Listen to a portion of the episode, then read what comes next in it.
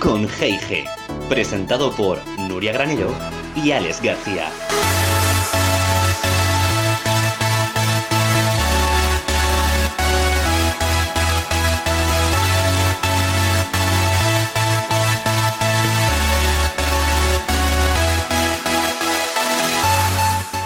Muy buenas tardes, queridos, queridas tardeístas. Aquí estamos una semana más, servidor Alex García y mi chachi, chachi, chachi, chachi compi, Nuria Granero. ¿Qué tal, Nuria?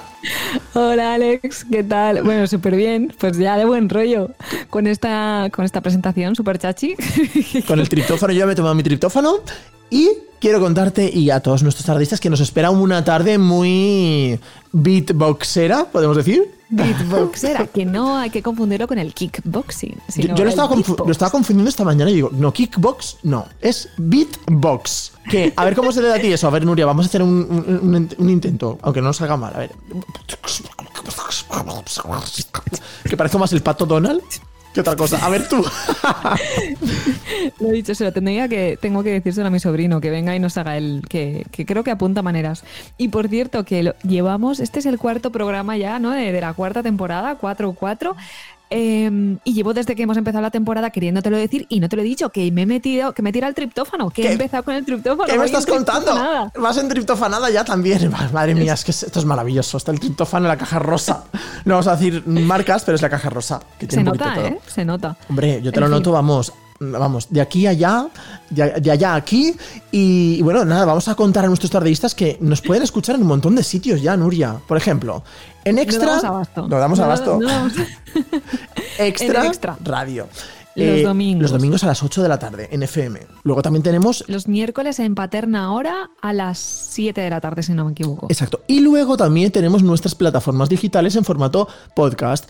Yo siempre recomiendo, pues, Evox porque nos pueden escuchar nuestras canciones. Y que no quieren escuchar las canciones, pues no pasa nada. En Spotify y en Apple Podcast, ¿no, Nuria? Correcto, correcto. Entonces, en cualquier momento, siempre, pues eso, que vamos conduciendo, que vamos paseando, que nos apetece desconectar. Tardeo. Tardeo está ahí, siempre viene bien. Y para combinar triptófano, música, que siempre, que bueno, que al final la música que suena en tardeo es buen rollera, pues eh, vamos a escuchar este tema que me lo compartió mi hermana. Es un subidón y eso es lo que queremos, que empecéis el tardeo de hoy, pues con muy buen rollo. Así que así suena. Viento a favor. Estás escuchando Tardeo con G y G. Bla bla bla bla bla bla bla bla bla bla bla bla bla. Chao. Con té de tertulia. Hoy ha venido a tertuliar con nosotros Quique Gasu, campeón de España de beatbox, además de ser actor y cantante.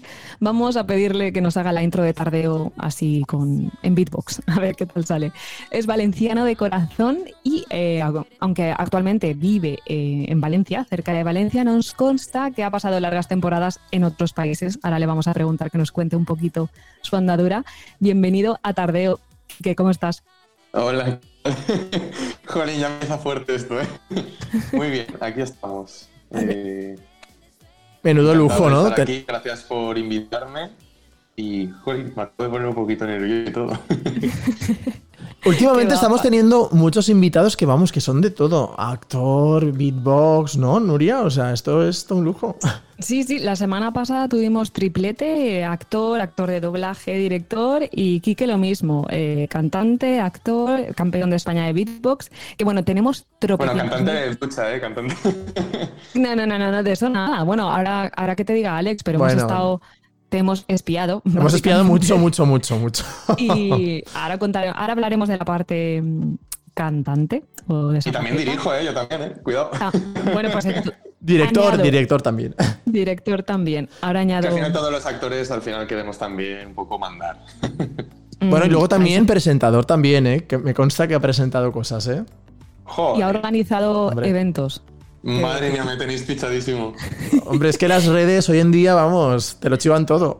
Hemos hecho la o sea, Estoy preguntándome ahora dónde habéis visto todo eso. Ay, pues señor Google. Señor Google, Wikipedia, señor Internet. Mister bueno, Internet. A ver, lo que no he conseguido encontrar en Google y que hablo de memoria, pero eh, viviste en Alemania, ¿verdad? Sí. Pues eso Correcto. en Google también está, ¿eh? Cuidado. Uh, no he hecho buena investigación. Oye, Porque también, ahora, eso sí que ya no, en eso ya estoy retirado, pero también jugué a balonmano Y bueno, y fiché en un equipo en Alemania y estuve dos añitos viviendo allí en un equipo de, bueno, de primera división nacional alemana. Y, y bueno, y hay un artículo por ahí que me acuerdo que me hicieron una entrevista que además que era, el titular era algo así como eh, beatboxer de noche, eh, portero de balonmano de día o algo así. Pero lo- vamos a buscar y la publicaremos en, en redes cuando se publique el podcast. Pero tú qué pasa aquí, que, que ya lo que te tiras tiene que ser como muy top. O sea, no puede ser. Pues Quique es bueno, es bueno en todo, ¿no? ya lo está diciendo. ¿El qué? Que Quique es bueno en todo, balonmano, deporte, mm, música, es polivalente, polifacético. Nah, qué va. A qué ver, va. Empezamos. O sea, duda principal. Bueno, sí, pregunta principal. El beatbox A en ver. sí, porque esto es otro mundo. Em, ¿Por qué empezaste con el beatbox? ¿Por, por cómo descubriste que te gustaba o cómo empezaste a practicarlo? ¿Cómo lo conociste? Vale, beatbox. Eh, lo descubrí con 12 años em, porque, bueno, con mis amigos de, de La Liana, de, de mi pueblo, Todos los veranos nos juntábamos para eh, jugar torneitos de, de fútbol de estos de verano. Y siempre cuando acababa el torneo hacíamos una barbacoa en casa de uno y tal. Y hubo un año, eh, cuando no me acuerdo qué año sería, el 2006 o, o por ahí, no, no recuerdo exactamente el año, que puso un vídeo que dijo, mirad este tío, tal, no sé qué, y era el, el famoso vídeo de Joseph...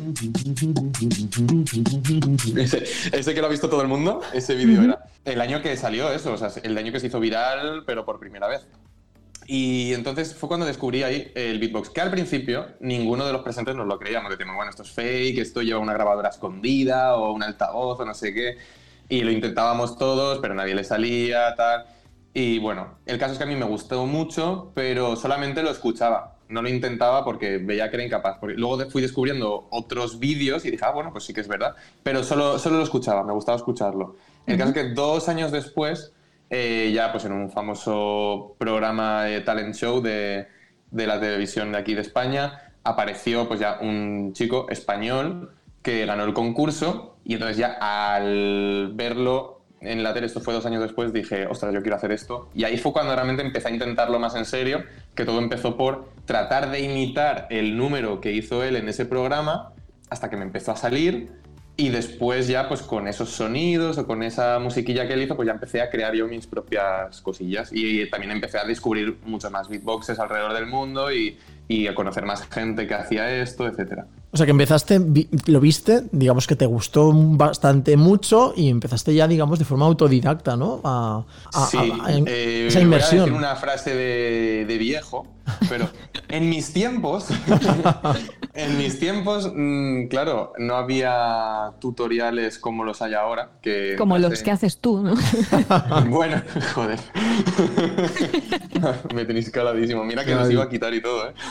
Pues sí, eh, hoy en día sí que pones en YouTube beatbox tutorial y te salen cientos de vídeos, cientos de personas en todos los idiomas que te enseñan a hacer beatbox y tal. Cuando yo empecé, que fue cuando, pues mira, ahora en, en febrero, además es que tengo como un cumpleaños de beatboxer, que es el 28 de febrero. Pues el próximo 28 de febrero de 2022 eh, voy a cumplir 14 años de beatboxer. Bueno, habrá que hacer un concierto, ¿no? Para celebrarlo. Y un evento, eventazo. Claro. ¿En qué te basas? No me aprietes. Porque, porque ese, ese día tu cumple de beatboxer es la primera vez que te Porque salió. fue el día que salió este en el programa y dije, hoy quiero empezar a aprender a hacer beatbox. Entonces ese día, Kike, fue como un flechazo, ¿no? Lo que te dio en ese momento. Sí, sí, o sea, mm, yo sé que dos veranos atrás fue cuando lo descubrí, pero me gustaba escucharlo pues como quien escucha pues, música techno, quien lo escucha, eh, le gusta escuchar reggaetón o yo qué sé. A mí me molaba escuchar eso, pero tampoco lo hacía todas horas, sino que de vez en cuando pues, me ponía los dos o tres vídeos que conocía, eran siempre los dos o tres mismos, y me los ponía en bucles pues, mientras jugaba la Play o lo que sea, y escuchándolo, pero no sin más. Pero ahí fue cuando vi a, a este chico que se llama Roberto, eh, el nombre de beatboxer es Chicano, que es un chico de Torrevieja y tal, y encima ganó el concurso y todo. Ahí sí que tuve un flechazo en ese sentido porque me moló muchísimo lo que hizo él y además el ver a alguien pues de tan cerca, ¿no? De España y además de la comunidad valenciana, como que me animó muchísimo y fue dije, ya está, o sea, yo quiero, quiero hacer esto. Kike, ¿todos los beatboxers tenéis un mote? Porque, por, por lo que acabas de decir. Sí, normalmente sí. Hay muy poquitos. Eh, a ver, eso es una larga historia. Yo cuando. cuando yo empecé, también, cuando- en mis tiempos. No, cuando yo empecé, aparte de lo que decía de que no había tutoriales y sí o sí tenías que ser autodidacta, todos utilizábamos la coletilla de añadirte en el nombre, cogías tu nombre de pila o, o tu apodo de con los amigos y le añadías la coletilla de bits o bit o box o yo qué sé, ¿no? Entonces yo el primer nombre que utilicé fue Kike Bit, pero me, Vale. me duró poco tiempo porque eh, luego, como tú bien sabes, Nuria, yo que me dedico a la rama del marketing y todo eso, pues dije, esto no, no suena comercialmente bien. Y en muy poco tiempo ya me cambié eh, a cómo realmente me, me llamaba la gente, eh, porque mi apellido es Gasulla. Y entonces como apodo así cariñoso, como diminutivo, en el instituto mucha gente me decía Gasu. Eh, que esto también viene un poco heredado de mi hermana. Tengo una hermana mayor y ella es la U Gasu y yo soy Kike Gasu. Entonces, nada, empecé a utilizar lo de Gasu y, y eso me empecé a, a presentar a los campeonatos y todo esto con, con este nombre. Eh, y lo de la parte de Kike Gasu ya vino más como eh, buscar un nombre todavía más comercial, porque ya estaba, como ya hacía un poco de todo también durante un breve tiempo, no mucho, eh, también fui eh, DJ. Entonces, mm, como en el mundo de los DJs, en aquel momento sí que se llevaba mucho más lo de tener nombre y apellido. O sea, yo no pillé la época de DJ Gasu, sino ya de tener tu nombre y tu apellido, ¿no? Entonces, sí que era Kike Gasu. Y, y bueno, como ya estaba mezclando muchas cosas, busqué un nombre, digamos, que me sirviera para todo. Como actor, como DJ, como músico en general, como cantante, como beatboxer. Y entonces ya lo dejamos en, en Kike Gasu. Que todavía en el mundo del beatbox la gente me conoce como Gasu y me llama Gasu. Y aunque ya no compito, eh, las últimas veces que lo hice era como Gasu también. Que Kike Gasu es como el nombre, es la marca eh, comer- comercial registrada. Es, Bueno, la es tu nombre de artista, vaya. Sí, Tenía una pregunta, pero es que me ha venido, me ha surgido otra, aquí nos vamos chafando. Que has dicho que cuando competís, ¿no? que ya no ¿eso ya se ha cerrado o puede volver? Qué buena pregunta, ¿eh? en principio es, es un capítulo cerrado para mí. Hasta hace poquito, muy, muy, muy, muy, muy cerrado. O sea, tenía clarísimo que no solo competir como tal, sino empezar a dejar el beatbox un poco más aparcado. No, quiero decir, yo no voy a dejar de ser beatboxer nunca. Es como un tic, no lo puedes dejar. O sea, yo estoy, de hecho estoy trabajando y a veces no me doy cuenta y estoy haciendo. Es como el que se pone a silbar o tararear algo, pues yo no me doy cuenta y estoy haciendo beatbox. Entonces, eso no va, no va a dejar de estar en mí nunca. Pero dentro de mi catálogo artístico yo quiero centrarme en la interpretación, es a lo que me quiero dedicar y lo que verdaderamente más me apasiona, aunque es, digamos, lo último que he descubierto de todas esas facetas artísticas, es con la que más feliz y pleno me siento y es a la que me quiero dedicar. El beatboxer no lo voy a dejar, pero eh, como tal, salvo que me compense mucho pues, económicamente o a nivel promocional o tal, estoy poco a poco cada vez rechazando más proyectos o más actuaciones y cosas de, de beatbox para centrarme en eso. Entonces, lo primero era cerrar el asunto de las competiciones, porque eso sí que está únicamente enfocado al público beatboxer, digamos, las únicas personas que atienden a las competiciones son los propios beatboxers. Eh, yo cuando he ido a actuar como beatboxer a una discoteca o en, en algún pub o en un teatro o donde sea, la gente, sí, vale, o sea, da buen cartel el decir, bueno, pues es campeón de España, tal pero mm, le importa poco. Al final lo que importa es si les mola lo que están escuchando y si les hace moverse, bailar y dicen, joder, el tío lo hace con, con la boca, ¿no? Eso es lo que realmente les importa. No les importa cómo hayas quedado en una competición, aunque eso te pueda dar Cierto es, cierto, cierto es. cierto Mm. cartel. Mm. Entonces, eh, lo primero era cerrar esa parte de las competiciones porque también ese objetivo estaba conseguido, con lo cual no tenía más motivación para seguir haciéndolo. De hecho, eh, yo antes de quedar campeón perdí dos años seguidos en la final, o sea, gané a la tercera, que segundo, segundo, primero, durante tres años seguidos. Entonces, ya lo hice y yo me di cuenta en el momento que eso sucedió que lo hice un poco por pique. Ya no lo estaba haciendo porque me llenara tanto, sino porque, no sé cómo explicarlo. Por soy- superarte a ti lo mismo, mejor ¿no? un poco por quitarme la espina, por no quedarme con una mala sensación. La cuestión es que cuando conseguí ganar, lógicamente que me alegré y me quité la espina, pero no me sentí tan realizado como yo esperaba. Y entonces ahí me di Ujú. cuenta de, vale, eh, esto ya no me motiva, y menos ahora que ya lo he conseguido. Entonces decidí cerrar esa parte, pero y después de hecho me centré ya, o sea, pasé un poco a otro plano, al plano de la organización aparte de, aparte de beatboxer, es organizador de, vamos, de campeonato como en 2018, ¿no? El que tuvo lugar en la Eliana, ¿no? El Sí, noveno claro, campeonato. eh, como yo soy de ahí, En el casa. primer año que, que lo organicé, pues me lo llevé a casa, sí. Y nada, eso comentaba un poco que, que pasé a otro plano después de cerrar el, cap- el tema de competir yo, a centrarme en ser el organizador y todo eso. Entonces, con lo- por lo tanto, eh, estaba ya todo eso muy cerrado. Entonces, como le comentaba a Nuria antes, que, que estaba un poco empezando a cerrar esta etapa de beatboxer a nivel eh, artístico, a pesar de que eso vaya a seguir haciéndolo siempre. Este año, y además esto sucedió hace una semana, o sea, el fin de semana pasado, que anuncié también que me retiraba de la organización y tal, se, se nombró a otro director de- del Campeonato de España y tal, le pasé el relevo, después de cuatro años organizándolo, le pasé el testigo a otra persona, por- porque quiero empezar a cerrar asuntos con, alrededor de esto del beatbox para centrarme en que tema de interpretación. ¿Qué pasó? Que es- esto sí que se hizo en un evento. Hice una, una actuación un poco así como a modo despedida, que no me preparé nada, lo hice como fui a improvisar para Mm. dejarme fluir, o sea, dejarme salir, o sea, que, saliera como saliera, porque era como mi despedida, ¿no? Por así decirlo. Y me salió tan bien, porque estaba tan tranquilo, con tan cero presión, que, que dije, joder, estoy para competir otra vez. Te volviste a picar, o sea, te retroalimentaste tú solo. Hombre, mira, yo no sé si para volver a competir o no, pero mm, bueno, Nuria ya lo sabe, donde voy a entrar ahora mismo, voy a improvisar un poco, pero mira, eh, en Eurovisión siempre nos ha ido mal. Igual hay que llevar un poco de beatbox para animar ¿Te la- el cotarro, ¿no? Imagínate, yo qué sé, igual ganamos con eso. Y... Ostras, no, no me des ideas, ¿eh? Hombre, mira, ¿Tú yo solo te digo... Hombre. O sea, si os cogéis de la mano, Alex es un forofo de Eurovisión, quiere y de la organización, o sea, Alex te planta. y Yo te meto, vamos ahí, la candidatura yo te la presento. Y vamos, hasta el fin del mundo. El año que viene es en Turín, está aquí al lado, es, Italia, es total. y aparte, eh, cuidado. el, festival, el festival de Benidorm va a ser, eh, está aquí al lado también. O sea, Benidorm está a un paso de Valencia, Leliana, nos pilla al lado. Con lo cual, nada, presentar la candidatura mm, en el festival de Benidorm si te cogen a, la, a Turín. Y mira, si eres el próximo ganador de España en Eurovisión haciendo beatbox, vamos, ya tienes la vida resuelta. Pero, pero el pobre Quique, que ya tenía claro un poco su la nueva dirección, le estamos mareando.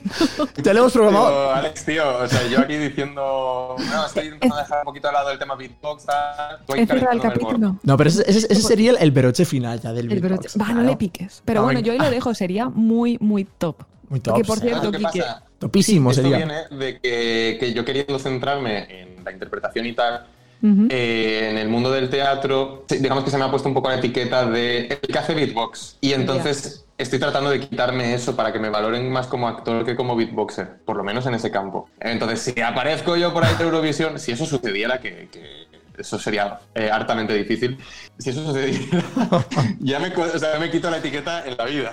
Oye, el otro día.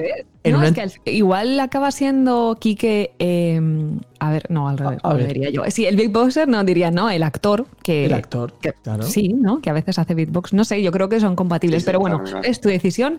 Y, y sí, y ya cerramos capítulo de beatbox. Bueno, no, tenemos, es que teníamos un montón de preguntas porque esto es un mundo. Pero, ¿cuántas horas le dedicabas tú al día? Toda que queráis. O sea, ¿tú vivías haciendo beatbox continuamente o decías, venga, por la tarde de 5 a 7 hago, mm, practico? Como el que hace Gap. Es una...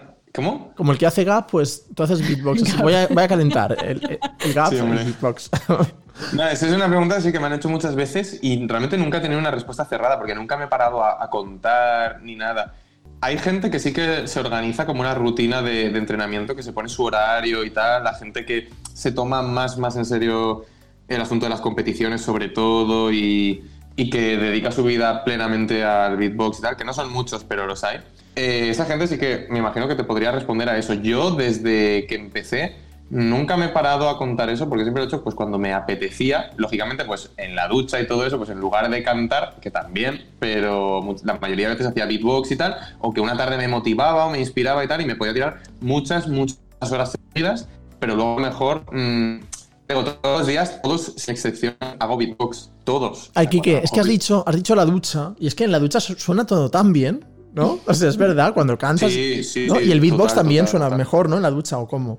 Completamente, porque como las paredes están alicatadas, pues la reverberación es que te vienes arriba, porque escuchas ahí como retumbando, y, joder, como, como sueno, ¿no? Es que Ya tienes tu potente. efecto ahí, vas teniendo el efecto. Sí, te pones ahí Sí. ya los focos ahí dentro de la ducha, te pones ahí un poquito de humo de este y vamos, te haces la fiesta ahí, la fiesta de la espuma en... Luego hay, hay un amigo que tiene una teoría que, que por el vapor del agua, Sí. eh, digamos que la garganta se hidrata más porque estás respirando vapor y entonces por eso también digamos que te pueden salir mejores los sonidos y tal. Yo no, Sí, sé- sí. no lo tengo muy claro, pero es una buena teoría, la verdad.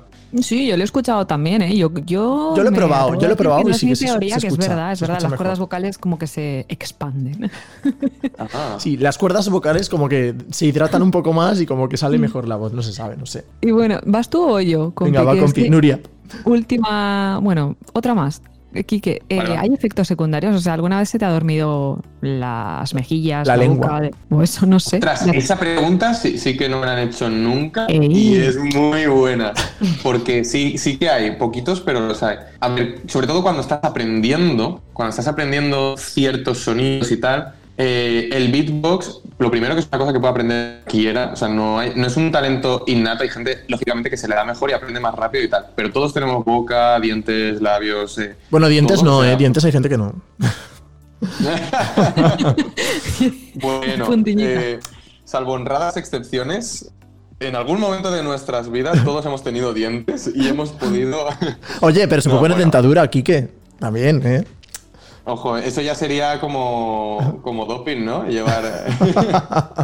Bueno, que eso, que cuando estás aprendiendo el beatbox, como lo puede aprender cualquiera, funciona exactamente igual que cualquier otra habilidad, como bailar o lo que sea. Es por memoria muscular y por. eh, porque al final estás poniendo en, en marcha pues, los músculos de, de la cara, ¿no? Entonces, eh, lo primero que se produce es la adaptación muscular a cierto movimiento para ejecutar cierto sonido. Entonces, eh, evidentemente que esto al principio te produce agujetas.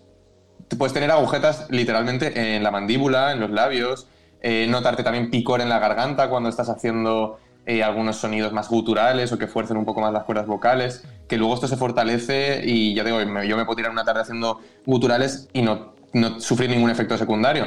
Eh, ahora también, si me tiro varias tardes haciéndolo, pues igual un poquito afónico me puedo quedar y tal, pero que es lo dicho, que es entrenamiento, o sea, no es una cosa mía, sino que Mm. cualquiera que se ponga realmente podría hacerlo. Entonces, y lo más común es eso, agujetas, eh, algún dolorcillo en, en la mandíbula o en la garganta y, y- y bueno, y las llagas, las llagas, madre mía, el peor enemigo de... ¿También? Es- ese es el peor enemigo del beatboxer, las llagas que salen. Uf.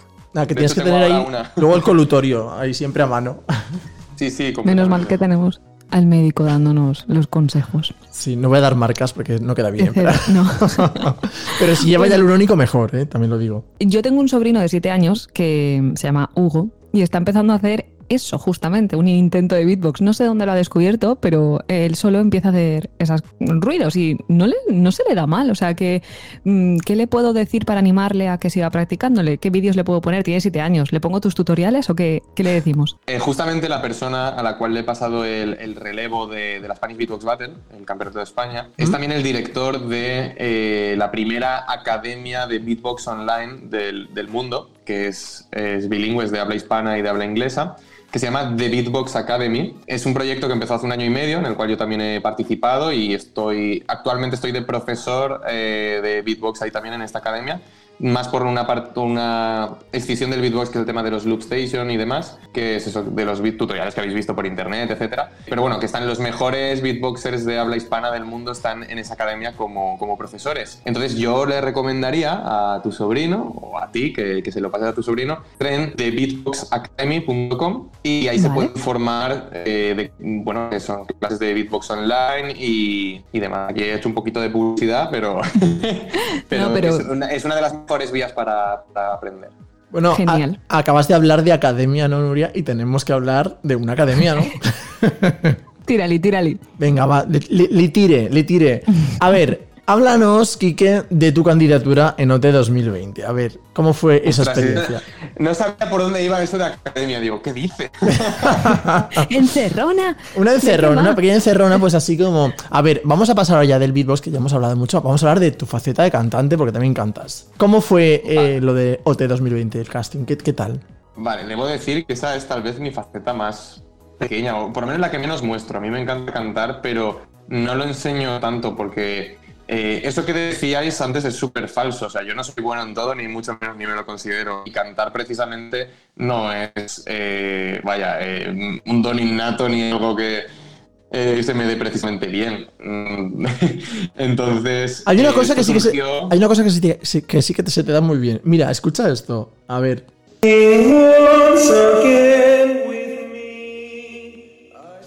Sí que se oye, ¿no? Sí. Súper bien. Vamos.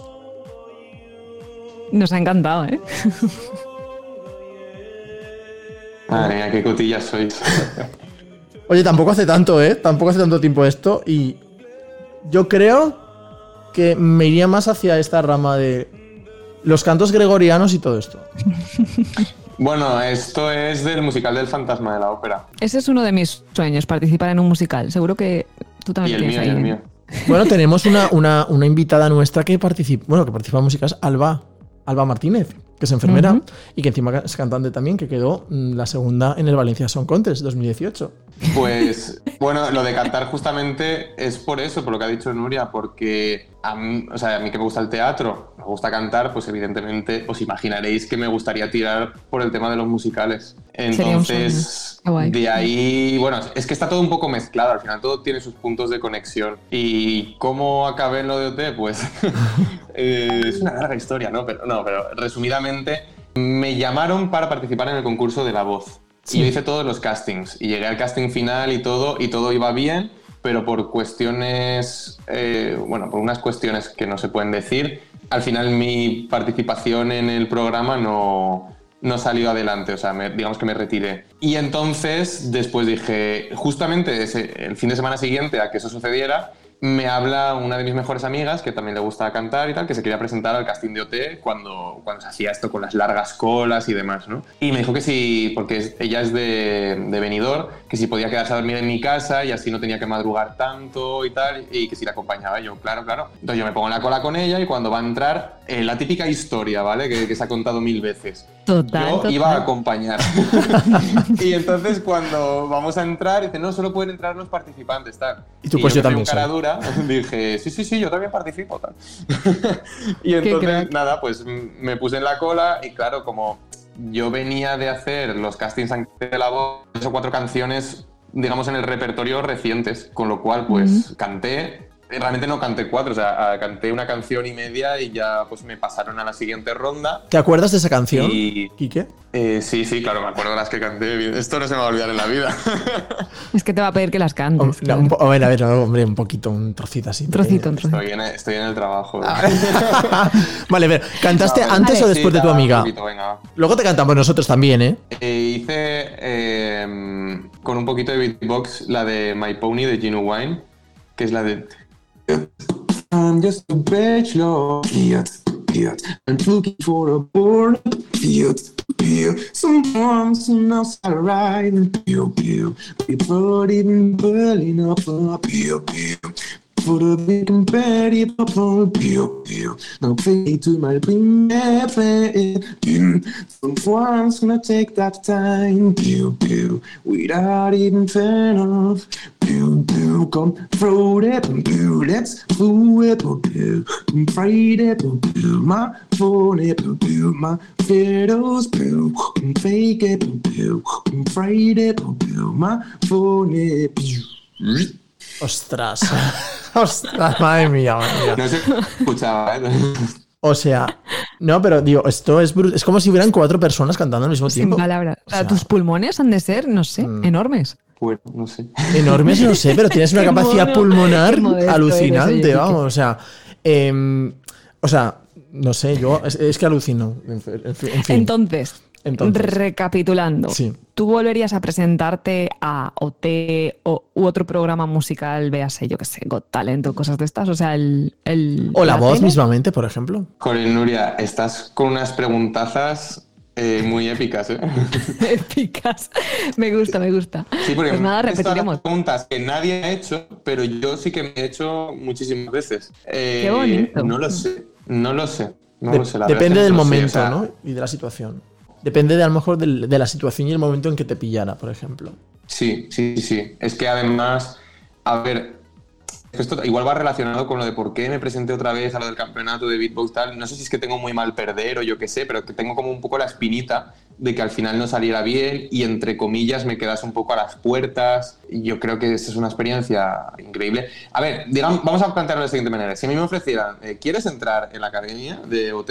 Yo diría que sí, de cabeza. Pero ahora bien, pasar por todo lo que hay que pasar y todo lo que hay que sacrificar y todo lo que te la tienes que jugar para, para llegar ahí, o sea, gente que se deja los estudios, gente que se deja el trabajo y tal, y a lo mejor luego se queda sin nada, no lo sé. Y yo en concreto, pues lo que comentaba, ¿no? Si me quiero quitar un poco la etiqueta de... O sea, perdón, si me quiero, quiero más que me valore un poco por lo de actor, por otras facetas como el box o el canto o lo que sea, tendría que pensármelo muy bien, la verdad. Eh, y también pienso, ya eh, objetivamente hablando, desde un punto de vista así más comercial, conociendo cómo funcionan las dinámicas de estos programas de televisión, porque ya he estado cerca en, en dos de ellos, creo que yo que tengo 28 años estoy un poquito mayor para lo que se busca en, en estos programas, que es gente de media, de, entran 16 concursantes, la media están 20 años. Claro, pero ves. porque muchas veces también es gente tan joven que eh, son muy moldeables, no sé si me digo, los explico. moldean, Claro, ¿no? los moldean.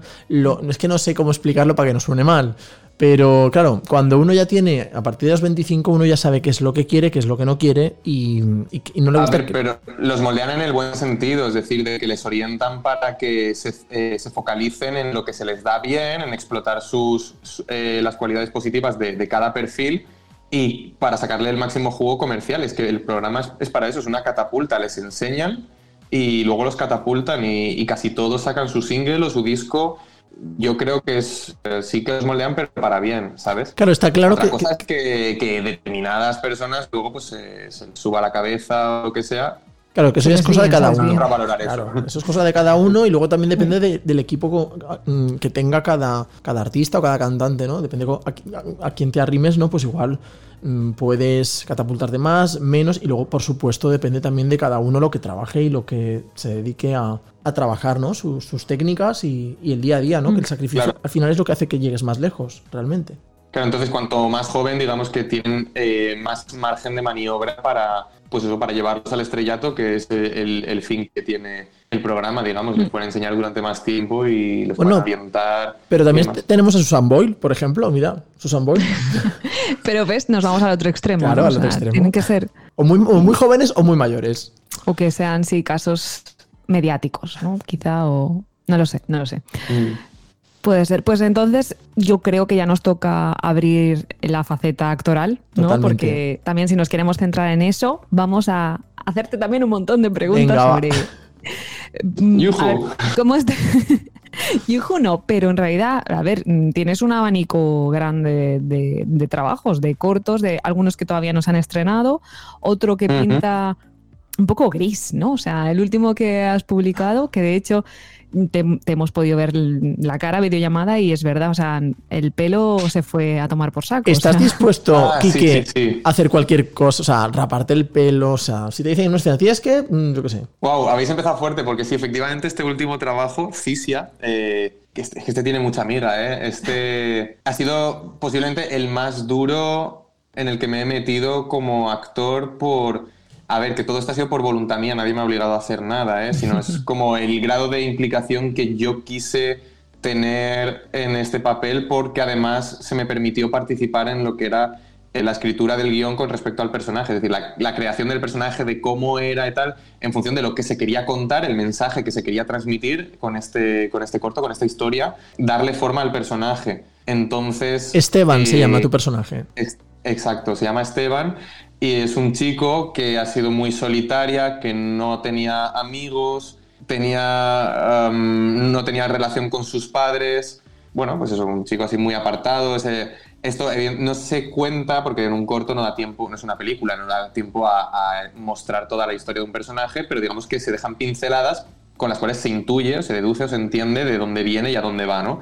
Entonces es un chico pues, que también había sufrido bullying, ¿no? Digamos, marginación, más que bullying, eh, marginación social, ¿no? Sí. Entonces eh, llega a un extremo de falta de personalidad que se introduce en una secta. Ostras. Y claro, eh, el corto lo que pretende transmitir es hasta qué punto las sectas eh, son capaces, que no solo las sectas, pero aquí se centra en el tema secta, cómo una persona es capaz de anular tanto su personalidad, como hace una secta, hasta el punto de no reconocerse a sí misma y eh, se pretende mostrar en este corto con una eh, audiovisualmente con una disociación de la persona. O sea, parece que son dos personas diferentes, que uno es el que tiene pelo, que es él antes de, de meterse en la secta y todo esto, y, el, y luego es él después de haberse introducido en la secta y haber perdido toda su, mm, digamos, perder como su alma, entre comillas, y su personalidad, que se trata de demostrar físicamente a, pues, a raíz de eso, de que se ha rapado el pelo, ha perdido muchísimo peso. Con tal de encajar, por así decirlo, en, En un grupo, un ¿no? grupo. En un grupo. Exacto, exacto, completamente. Y bueno, en- realmente el corto lo que quiere transmitir es eso, un poco que hasta qué punto se puede anular la personalidad o hasta qué punto llegan los fanatismos, no solo en el tema sectas, sino en cualquier cosa, por ideología política o por incluso fanatismo deportivo, gente que está loca por un equipo de fútbol o de un equipo de lo que sea, eh, que pierden el norte. Pero también a través de, pues eso, de la marginación social o del bullying o de eh, traumas, estigmas de, de muchas formas, ¿no? Muy profundo, ¿eh? Era muy difícil de representar todo esto en un, en un corto que es pues muy cortito, ¿no? Porque este era para un concurso y, y había unas pautas, ¿no? De duración y demás. Entonces era muy difícil todo eso y se trató hablar más desde la imagen y desde lo que se sugiere con la, a través de la imagen más que desde la palabra, de decir, hola, soy Esteban y me pasa esto, sino que se pretendía mostrar más a un nivel más... em, Visual, ¿no? Exacto, metafórico, audiovisualmente, más alegórico, más figurado. ¿Y cómo te pasa factura meterte en, en este tipo de papeles, por ejemplo, tan bajos de, de todo, ¿no? De energía, de, de optimismo, de, de- de- tan drama? Luego tú puedes desconectar. Claro, en este caso, como preguntabas antes, lo primero era la parte física, que eh, sí, que me rapé la cabeza, eh, estuve mm, varios días sin comer ni dormir para meterme un poco en el mood de este personaje. Eh, Inmersión Y- total. Sí, de hecho, en los eh, tres días, de- el fin de en el que se grabó ya todo, en esos tres días, no, no comí nada. Lo único que se puede considerar comida es que me bebí una cerveza. en, un, en un descanso que dije, venga, va, una latita de cerveza sí que, sí que cae. Y fue lo único. Eh, entonces, la parte física. Y luego la parte psicológica, pues fue, fue durillo. Bueno, es que además, en, eh, es- este corto no, no lo habéis podido ver, ¿no? Porque no está publicado todavía. No, claro, claro, no está. Solo hemos Eh, podido ver que- la escena de los 30 segundos que está publicado en tu Instagram, que es el momento justo cuando tú te rapas la cabeza. Que eso es a una toma, te la juegas a una toma, claro. Y sí, luego sí, el- esa es otra. Que dices, como, me, como pase algo, le he cagado, porque es, no me puedo desrapar el pelo, no me lo puedo volver a poner, claro. Es heavy. ya te digo. A ver, algo habríamos hecho, supongo, no sé. Pero teníamos claro que iba a salir bien. Eh, o sea, había, en ese sentido, optimismo sí que había, ¿ves? El personaje no, pero el rodaje sí. O sea, había buen rollo en el rodaje.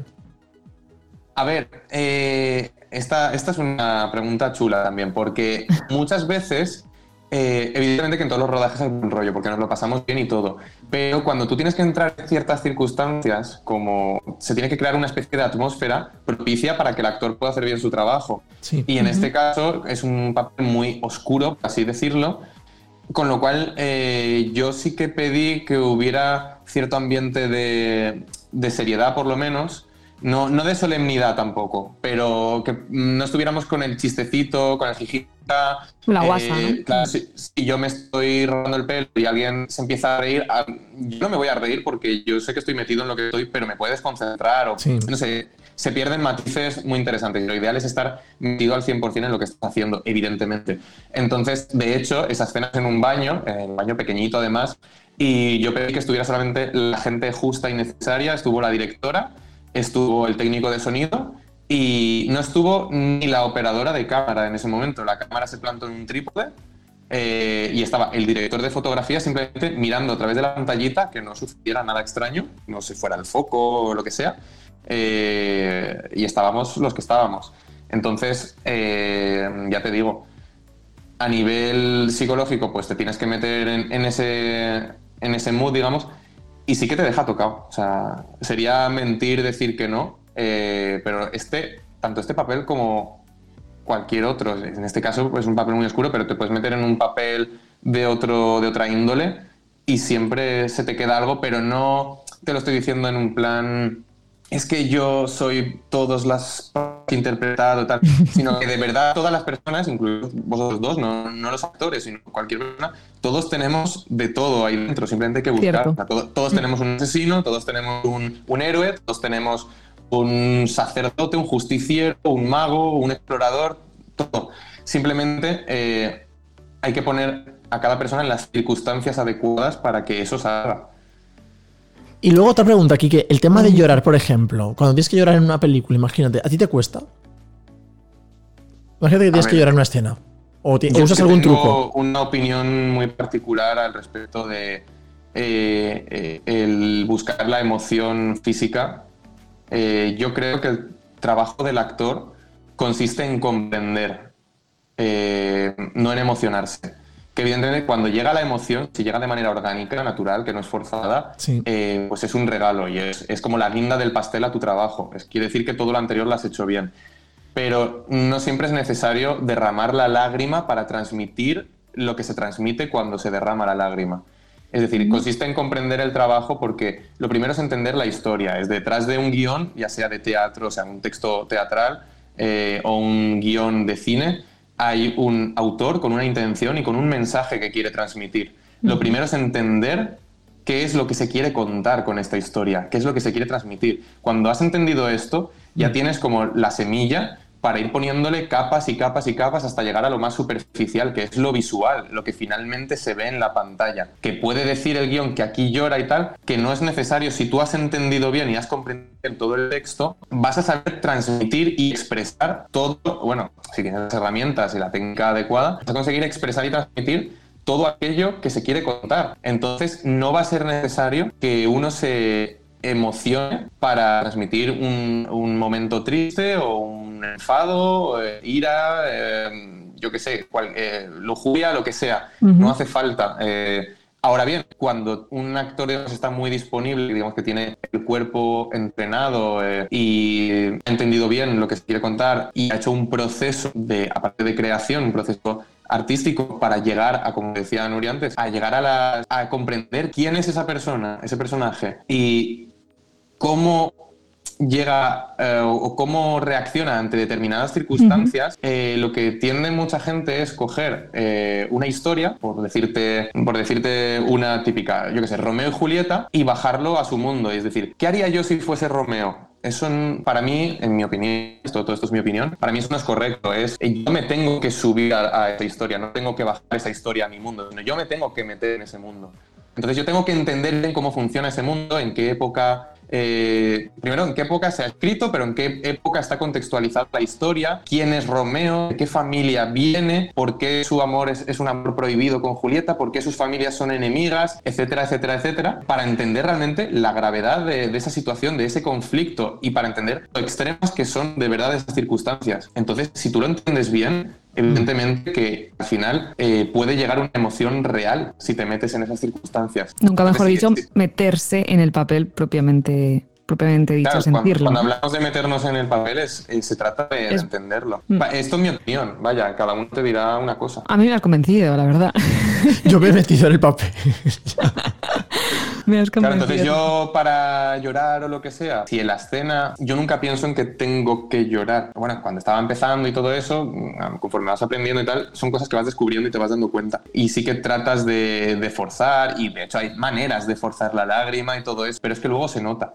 Es que luego se nota. Mm. Y al final eh, a todos los actores nos gusta que lo que suceda sea real y, y que, y que si has llorado o has gritado por rabia o lo que sea, que sea porque la emoción ha sucedido de verdad. Entonces, si tú has entendido bien, como decía, todo, todo lo que se pretende contar y todas esas circunstancias, si te llega la emoción de verdad, pues es regalo, es una guinda del pastel y es como el premio al trabajo bien realizado previamente. Vamos, que lo importante es la veracidad de lo que transmite ese actor y que llegue realmente al espectador que está en el otro lado. Que si cae la lágrima, mejor. Que si no cae la lágrima, pero transmite, pues igual de bien. No Correcto, falta yo opino que los actores somos transmisores de información. Hay una información previa, que es lo que está escrito, que tiene que llegar, esto es el- la mecánica de la comunicación de toda la vida, o sea, un emisor, un receptor, un código, pues nosotros somos lo que está en medio entre el emisor y el receptor. El emisor realmente es el autor de la obra en cuestión, el receptor es es el público final, ya sea a través de la pantalla o en un teatro, en la butaca de un teatro, y los actores somos los transmisores de esa información. Entonces tenemos que entender bien, porque si, porque si se forma un teléfono loco y lo que quería decir el emisor no le llega correctamente al receptor, entonces es cuando estamos haciendo mal nuestro trabajo. Así Bueno, sí, que, claro, eh, al final es un, es consiste en trabajo, transmitir. un trabajo de interpretación también, al fin y al cabo. Nunca mejor dicho, claro. Exacto, tenemos, eh, porque desgraciadamente los grandísimos autores del teatro y, y, bueno, y también de cine y de todo,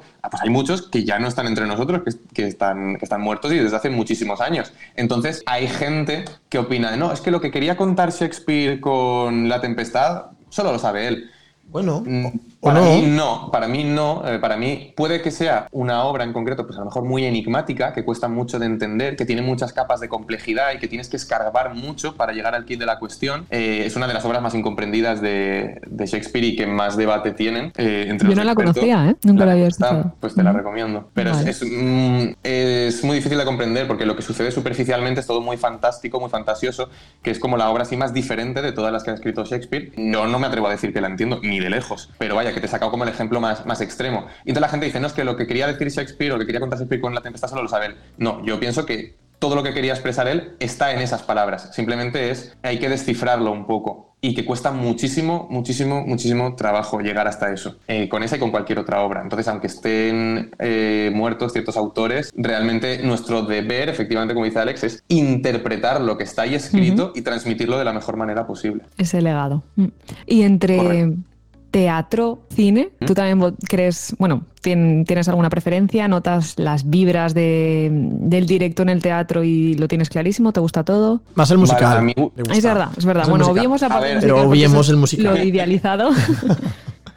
A ver, a mí me gusta, me gusta todo. Me gusta, la verdad es que me gusta todo. Creo que lo más, esto es mi opinión, lo más auténtico y al mismo tiempo lo más difícil es el teatro, porque hacerlo todo en vivo, con una energía que tienes que sostener, como esto que decía de entrar en las circunstancias y demás. Bueno, todo tiene su dificultad, o sea, porque lo tienes que sostener, digamos, en continuidad. Es decir, si la obra dura una hora y media, pues tienes Mm. que estar una hora y media metido sin desconectar de, de eso para hacer un Mm. buen trabajo, ¿no? Y se disfruta de una manera diferente porque tienes al público en vivo delante y es todo más orgánico, sucede en el momento. No sé, es, es diferente. En el cine, la dificultad está precisamente en lo mismo, en que tú grabas a lo mejor tres tomas de una escena, descansas y a lo mejor hasta dentro de dos horas no te toca volver a, grabar. Y tu trabajo consiste en mantenerte dentro de esa misma energía, de, de ese aura, de esa atmósfera y de ese mood, digamos. Tienes que mantenerte ahí para después, cuando te toque grabar la siguiente escena, eh, retomarla tal y como habías dejado la anterior. Eso es muy, muy difícil. O peor aún, que esto me ha sucedido a mí un millón de veces y a todos los actores del mundo, que a lo mejor empiezas a grabar un corto, una película o lo que sea, y empezáis por el final y después grabas el principio. Entonces, no, eh, tienes que tener muy bien trabajado mm, todo el personaje y todo el arco de desarrollo del personaje y de la propia historia para ser capaz de grabar en desorden, digamos,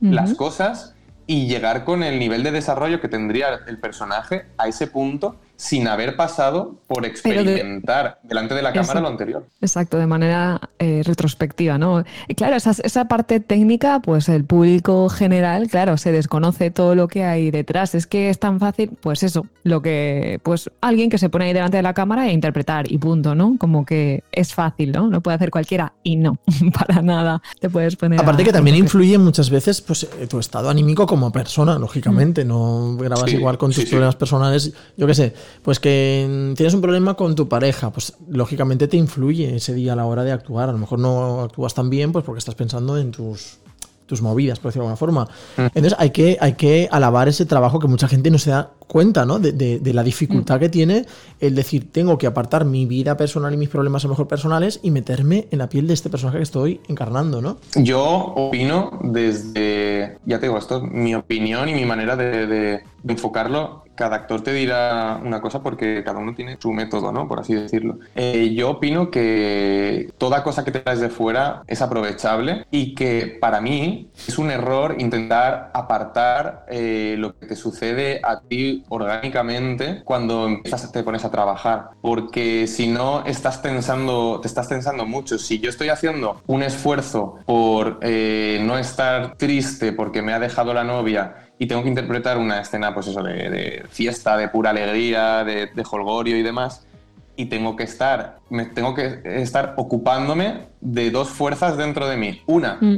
apretar lo que a mí me está pasando, a- aquí que le está pasando, que viene de fuera, que es que le ha dejado la novia y está triste, y al mismo tiempo tratar de forzar una alegría que no tengo ahora mismo para que parezca que estoy feliz.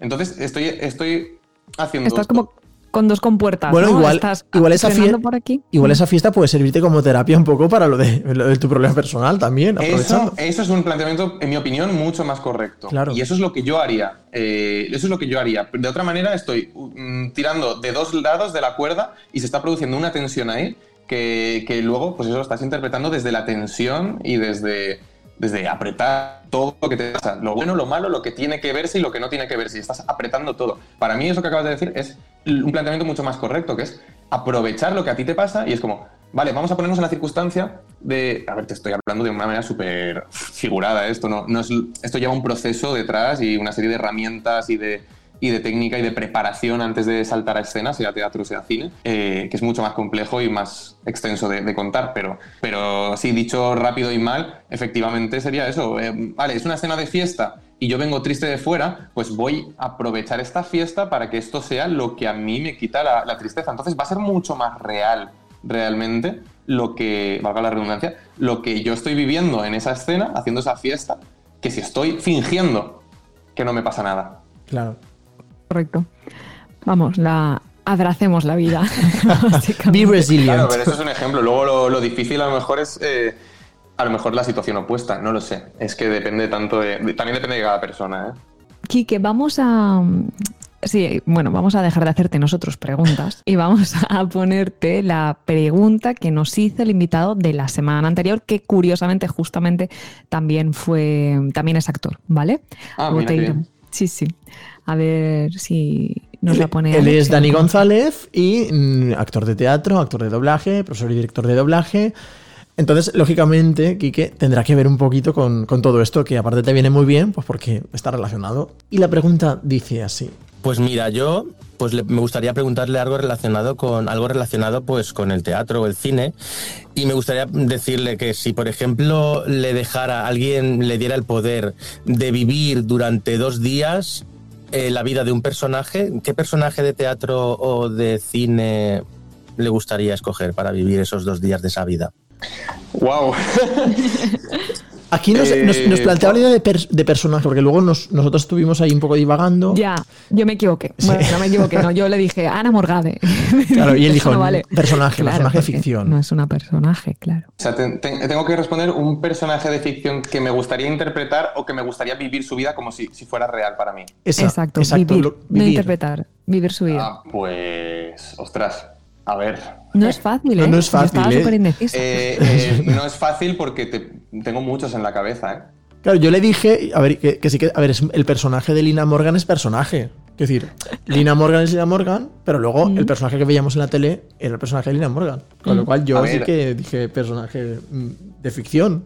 El primero que se me ha venido a la cabeza, o sea, qué, qué perverso soy, es, es Aladín, porque digo, así puedo pedir tres deseos y, y hacer trampa y poder alargar esto. Oye, tú eres, Vale, ¿y qué tres deseos pedirías, Kike? A ver. eres un piques, ¿eh? En entrevista sería la típica de orientado a resultados.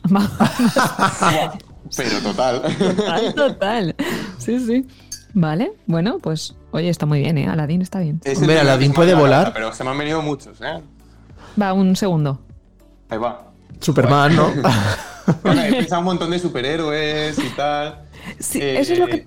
Vamos, que la cosa va de también he Marvel. pensado- también he pensado, eh, si solo son dos días, te, te diría el lobo de Wall Street cuando le iba bien. ¿Sabes que te lo había asignado? Te lo iba a poner como ejemplo. Digo, le puede pegar. le puede pegar. ¿Tú crees? Sí, sí, sí, sí. Bueno, pues a ver qué le preguntas tú a nuestro próximo, próxima invitada. Mm, vale, pero tengo una pista de, de qué mundillo procede o... No lo Ah, sabemos, no lo sabemos ni sido- nosotros. Tampoco. Sí, eso da igual. Esto ha sido casualidad que justamente hayáis coincidido dos seguidos del mundo del. Ah, es que como, como él en su pregunta sí que ha dicho, bueno, pues si pertenece al mundo del teatro, me gustaría preguntar... No, él ha dicho que como él pertenecía al mundo del Ah, teatro. Vale, pues- pues entonces ha venido al pelo, ¿eh? Vamos, habéis, Sí, co- sí. habéis coincidido dentro del mismo gremio, los dos. Mm. Pero ha Qué sido guay. casualidad, ¿eh? Pues a ver, uy, tengo que pensar rápido algo.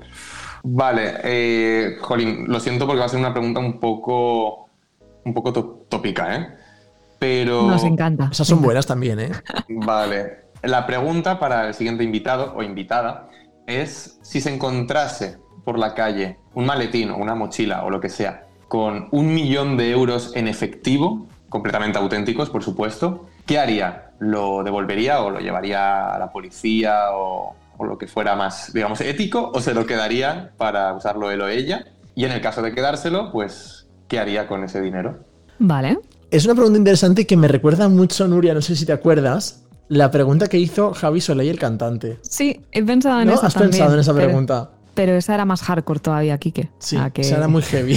esa era muy ¿Cuál de era? drama. ¿Cuál era? ¿Cuál era? Era en plan. ¿Te te acuerdas, Nuria? Eh, dila tú, porque sé que Vale. la cantidad de dinero no me recuerdo cuánto era. No sé si. Creo que también más o menos rondaba el, el millón de euros. Entonces, imagínate que te de- dieran, Quique, un millón de euros, ¿vale? Eh, para ti. Pero a cambio de darte ese millón de euros, de tú ganar un millón de euros, una persona cualquiera de la faz de la Tierra mm, tiene que perder mm, su vida. Eh, eh, esta Tiene pregunta que- la, he leído por internet alguna vez. Tiene que morir, exacto. Tiene que, tiene que morir una un persona para que tú ganes. Eso es un poco Squid Game, ¿no? ¿O qué? Claro, entonces eh, Javi nos contaba que la comentó una de sus amigas psicólogas dentro de un grupo. Y claro, eh, hubieron diversidad de, de respuestas. Y entonces ahí se generó un mare magnum de reacciones. Un debate. Un Un debate, debate. pero vamos, de los buenos. Ya te digo, esto es eh, como el juego del calamar, ¿no? Un poco. Yo no lo he ¿Sabes visto qué? todavía, estoy pendiente. Yo- no sé de qué Yo va ni eso. me atrevo a verla, porque creo que debe dar un caje. ¿Qué va? Es surcoreana, ¿no? no sé. ¿No la habéis visto? Yo es No, que no, estoy. no. Yo no tengo ni televisión en casa. o sea que. Ostras. Entonces estoy un poco. ordenador, ¿sabes? Y esto está en Netflix. Sí, sí, pero es que tampoco tengo tiempo ni de respirar. o sea, pero claro, está, Yo- está tan de moda el juego del, del calamar que he hecho de madre. Es que necesito saber de qué va todo esto, porque. A ver, yo puedo contar un poco de qué va sin hacer spoiler, ¿eh? No me cuesta nada. Sí, sí, yo he oído incluso de, de que va también, o sea, que puedes contárnosla. Y que ha habido muchos efectos o consecuencias, ¿no? En la sociedad ya. A ver, Nos eh, hemos vuelto locos. Es, consiste en. Hay una organización, digamos, que, que, valga la redundancia, organiza unos juegos en los cuales participa voluntariamente un grupo de personas que por diversas circunstancias están arruinadas. Entonces, eh, estos juegos eh, son como los Juegos Olímpicos, vaya. Pero son- no, son juegos infantiles. Van haciendo juegos infantiles como juegos del cole. eh, y hay un premio muy, muy, muy, muy, muy gordo de- en tema dinero. Lo que pasa es que los que van perdiendo y van siendo eliminados son eliminados literalmente, o sea, los matan. Madre mía. Esa es la premisa del juego. Los que Y pierden. conforme- Exacto, los que pierden, que van cayendo y los van eliminando, los matan. Eso participan ellos voluntariamente. Entonces, eh, cada vez que, que matan a alguien, añaden 100 millones de, de wons, que es la, la moneda esta de, de Corea del Sur, la añaden al, al bote. Y así, así, así, hasta que eh, solo puede quedar uno y es el ganador y se lleva todo el dinero correspondiente a todas las vidas que se ha cobrado de, de los demás. Es un poco los juegos, juego. los juegos del hambre, ¿no? Pero en, en- con juegos de niños, realmente. más Sí, lo hacen con, con juegos de niños. Entonces, por eso está viendo la movida esa de, de los colegios y demás, porque, claro, como son adultos jugando a juegos de niños, pues hay padres irresponsables que, que han dejado ver esta serie a, a los chiquillos y entonces están jugando a esos juegos infantiles porque eh, hay algunos, eh, el primero que juegan es el, el- ¿cómo se llama esto? El, ¿De la gallinita un, ciega? Un, un, dos, El tres, pollito inglés. pollito inglés, sí. que, que ahí lleva otro nombre, pero es el mismo juego. Pero luego hay otros juegos que no existen, o que por lo menos yo no he jugado en mi infancia, que, es- que son más típicos de allí, de, de Corea del Sur. Entonces, pues hay niños que se han puesto a jugar a esos juegos en sus escuelas y cuando eliminan a, a la gente, pues se ve que se pegan o yo qué sé. eh, se Sería parda. En serio. No sé, no sé muy bien, yo no estoy muy enterado, me parece increíble, la verdad. Pero Nuria dice, es verdad que dice, ¿estamos locos o qué? O sea, es verdad Se que- nos ha ido, se se nos ha ido, se se nos ha ido, va. completamente. Se nos va. Ya te digo, la influencia que tiene. Total, Todo. total. O sea que. mm. Le- Tengo curiosidad por saber por qué el calamar, ¿sabes? Pero bueno. Ah, pues no, porque el- el- se llama el juego del calamar porque uno de los siete juegos se llama el juego del calamar, que es como el final, es como la final. Entonces Pues se llama así por eso. Podría ser el juego del Sepionet, por ejemplo. Tiene, tiene más forma de. Ojo, tiene más, es que es- se llama el juego del calamar porque se dibuja con, con tiza una forma en el suelo que son como unas líneas por las que ellos se pueden mover y tal, ¿no? Con formas geométricas y tal. Y entonces es como eh, los simbolitos estos de, de- de la serie que estaréis viendo por las redes sociales y tal, el triángulo, el círculo, y el Correcto. cuadrado, están puestos de manera que tiene forma, teóricamente tiene forma de calamar, pero parece más un sepionet que un calamar, así te lo digo. Oye, es mejor jugar El al Sambor, al. Sambori mejor, al Sambori toda la vida, al Parchís, ¿no? Los juegos más divertidos, ¿no? Solo faltaba ya. Imagínate el parchís mortal. No, por favor, o sea. No. que- Oye, había- ser- ser peor, e- e imagínate jugar al Monopoly con dinero de verdad. Si te arruinas, te Madre arruinas. mía. Y si vas a la cárcel, vas a la cárcel. Yo solo pediría. Me acabo de estresar. Tachi, Qué tensión. No, pero mira, el juego, por ejemplo, estos grandes programas de televisión antiguamente, como El Gran Juego de la Oca, por favor, productores de televisión, que vuelvan esos programas. El Grand Prix. Hombre, El Gran Prix, también. exacto. O el humor amarillo, por ejemplo. El white, había uno que era Oh, Wipeout. humor amarillo. Eso, mira, yo habría participado en eso de cabeza. Hombre, yo- y yo te De hecho, hay un videojuego que está basado en eso, ¿no? El Fall Guys. Es, es primo hermano de lo que sucede en el juego de...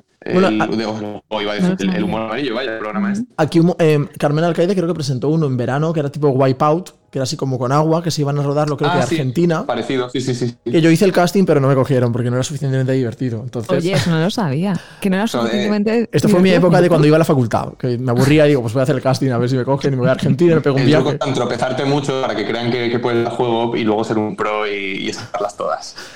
Pero ves, Vaya. era muy tonto en aquel momento. Entonces, Nada, pues al próximo casting que veamos de programas así, nos vamos de cabeza y lo bordamos. hombre, Ya. por supuesto. Hombre, Pero que preguntamos. no, que no sea de matarse de verdad, ¿eh? No, no, por favor, eh. No, no, no.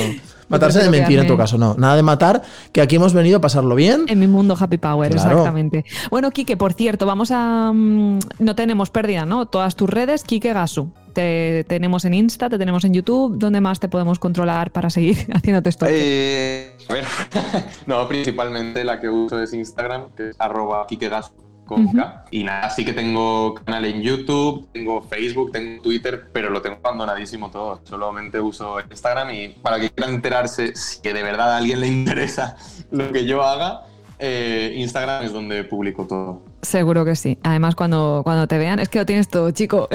Estoy, estamos aquí. Tengo de todo. Adulando a Quique. Pero, y gracias por tu tiempo, porque al final te hemos robado tiempazo, porque empezamos con una entrevista breve y se nos ha ido de las manos. Yo creo que llevamos, no sé, ¿cuánto tiempo llevamos? Bueno, que, que Entonces- yo lo disfruto un montón. Bueno, nos falta lo más importante. Nos has hecho una, nos has cantado un poco, nos has hecho un poco de beatbox. ¿Nos puedes hacer un poco más? Lo más importante, eso que ya has hecho, lo puedes volver a hacer. Es que me has oído a poco. Bueno, pues nada, vamos, vamos a intentarlo.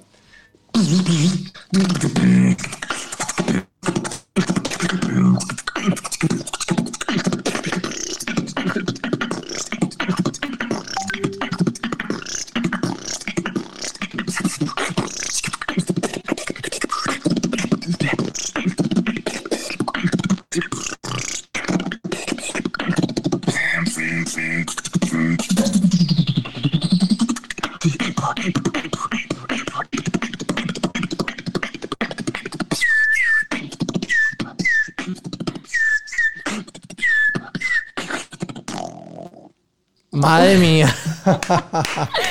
¡Qué bueno! Oye, vamos a poner esto en el, en el post. Cuando lo movamos en redes que publicamos podcast, tenemos que poner eso, ese fragmento. Hombre, vamos. Hombre, no, si queréis eso, ah, me curro un poco menos improvisado, más a propósito.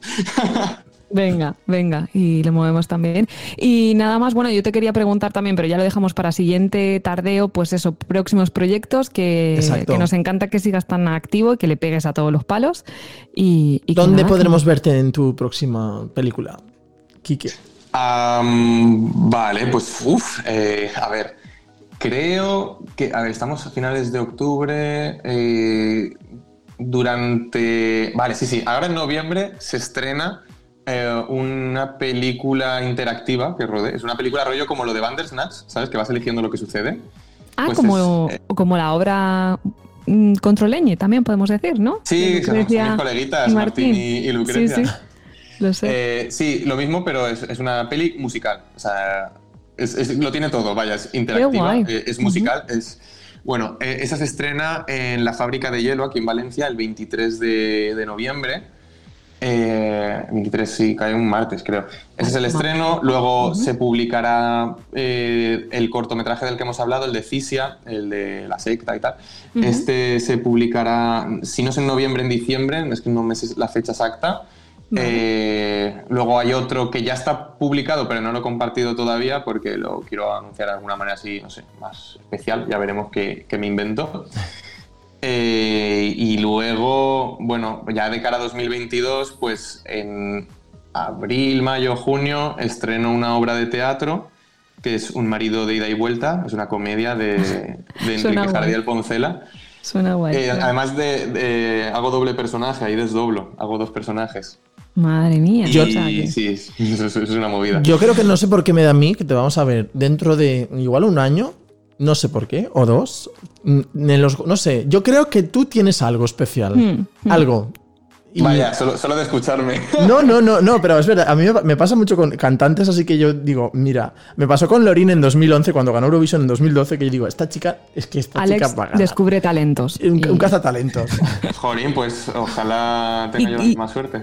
Y Tardeo catapulta. Tú no te preocupes sí, que tú- si has pasado por Tardeo, Ole, ole. ya catapultado a la fama. Y nada, lo más especial y último, que me lo he dejado para el final, eh, que en, en cines eh, el año que viene se estrena la película de El juego de las llaves, que es una producción de Warner Bros. y A3 Media y tal.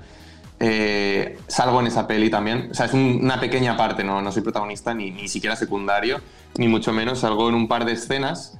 Eh, bueno, salgo en tres escenas, en una de ellas hablo, pero luego ya, vere- ya veremos si... Porque esto, esto me ha pasado ya, ¿eh? que ya, ya rodé en una peli que tenía mi- mis escenas y tal, y luego no sacaron casi nada, salieron una fracción de segundo, porque recortan mucho, y esto yo como director que también lo he vivido, es así, ¿eh? se rueda mucho y luego se corta, y sobre todo se corta de lo más secundario y tal. Entonces no sé yo cuánto voy a salir, pero algo. Bueno, pero- Sí que salir salgo seguro porque salgo en la escena más importante de la película. Y el juego de las Pero- llaves tiene un buen título, tiene un título que llama mucho la atención, ¿eh? El juego de las llaves. Es- eh, realmente es una serie que venía, o sea, Netflix eh, México hicieron la serie del juego de las llaves y triunfó tanto que al traerla aquí a España decidieron hacerla como película. La pilló Warner Bros. y A3 Media y, y bueno, tiene un elenco de, de actores muy conocidos de aquí de España y he tenido la grandísima suerte de trabajar con ellos y estar con ellos tres jornadas, así que... Enhorabuena. Enhorabuena y. Gracias. nada. Pero bueno, que esto va a ser muy chiquitín. Lo que pasa es que a mí me hace ilusión porque es la primera vez que me voy a ver a mí mismo en la pantalla grande en un cine. O sea, voy a pagar una entrada para verme a mí mismo, ¿sabes? Bueno, Quique, pero los- lo- todos los grandes, todos los grandes han empezado por algo pequeñito, como Daniel Dijes. Sí, casi todos. Y yo feliz y, y si tengo que pasar por más cositas pequeñas, pues feliz de recibirlas y que poco a poco todo siga su curso, esperando que, que me llegue la oportunidad algún día. Bienvenido sea, ¿no? Exacto.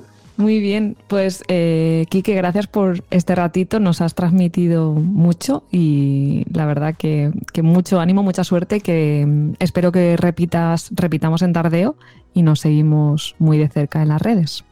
Nada, que muchísimas gracias a vosotros por haberme invitado, me lo he pasado súper bien. Así que cuando queráis una parte 2 más adelante, pues yo encantado. Y eh, la próxima vez, Quique, eh, vale, hemos hablado de llorar, pero lo que está claro es que es súper importante también reír, como nos canta nuestro próximo representante en Eurovisión Junior, que se llama Levi Díaz, que ganó La Voz Kids, y que nos representará el próximo 19 de diciembre en París, precisamente, en el Festival de Eurovisión Junior, con esta canción que se llama Reír y que suena así.